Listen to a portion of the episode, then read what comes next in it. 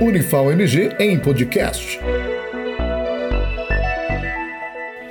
Eu sou Yara, médica e professora da Unifal. Vou falar com vocês hoje sobre a importância do conhecimento e da triagem para as hepatites.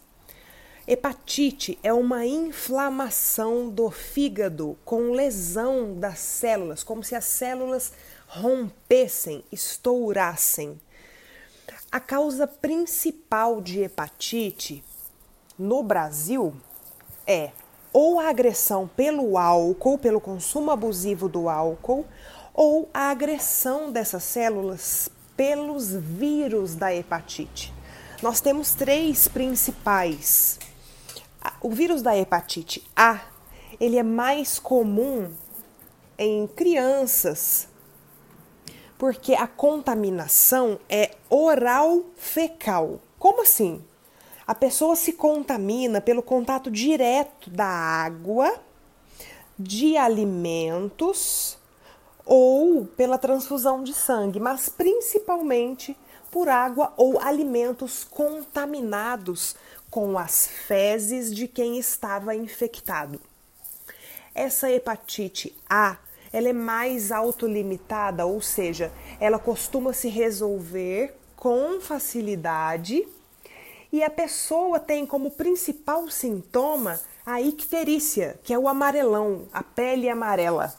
Pode acontecer também náusea, vômito, diarreia, mal-estar, febre, mas em geral, o marco da hepatite A é a diarreia. Agora, as hepatites perigosas que cronificam, ou seja, que podem se transformar em cirrose hepática, são as hepatites causadas pelos vírus B e C. A principal contaminação pela hepatite B é através de relação sexual desprotegida, sem camisinha, com contato direto com fluidos.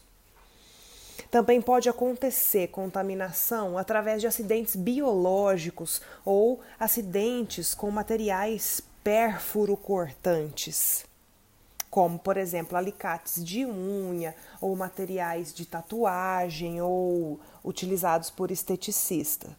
Claro que se não houver o devido cuidado e esterilização. É muito importante relembrar que existe vacina contra a hepatite B.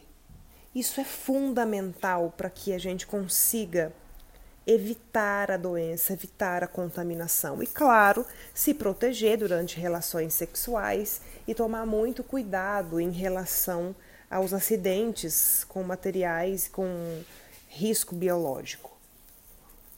Em relação à hepatite C, a principal forma de contaminação é através de contato com o sangue da pessoa contaminada.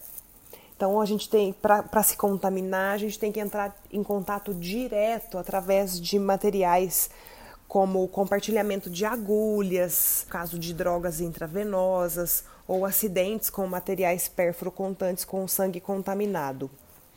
Além disso, tanto hepatite B quanto C podem ser transmitidas através de doação de sangue. Isso é muito raro, porque existem sorologias e existem exames muito, muito potentes para diagnosticar, para descobrir se a pessoa tem ou não hepatite antes de doar sangue. Então, doação é muito seguro muito seguro mesmo atualmente. E existem casos de mais raridade de transmissão vertical, ou seja, da mãe para o feto, caso essa mãe não faça pré-natal. Durante o pré-natal, esses exames são todos solicitados para descobrir se a pessoa tem, se a mãe tem ou não essas hepatites.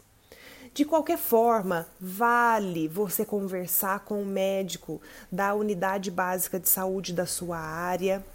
Vale solicitar, né, se ele achar necessário, os exames, que são exames de sangue completamente simples de serem realizados, todos cobertos pelo SUS, para você saber se existe ou não essa hepatite, se você tem ou não, se você já teve contato, se você foi vacinado e está imunizado. Então, converse com o seu médico da unidade básica de saúde. Nós estamos à disposição, temos ambulatórios de clínica médica lá no Centro de Especialidades Médicas da Unifal e até uma próxima oportunidade. Um beijo para vocês. Tchau. Unifal MG em podcast.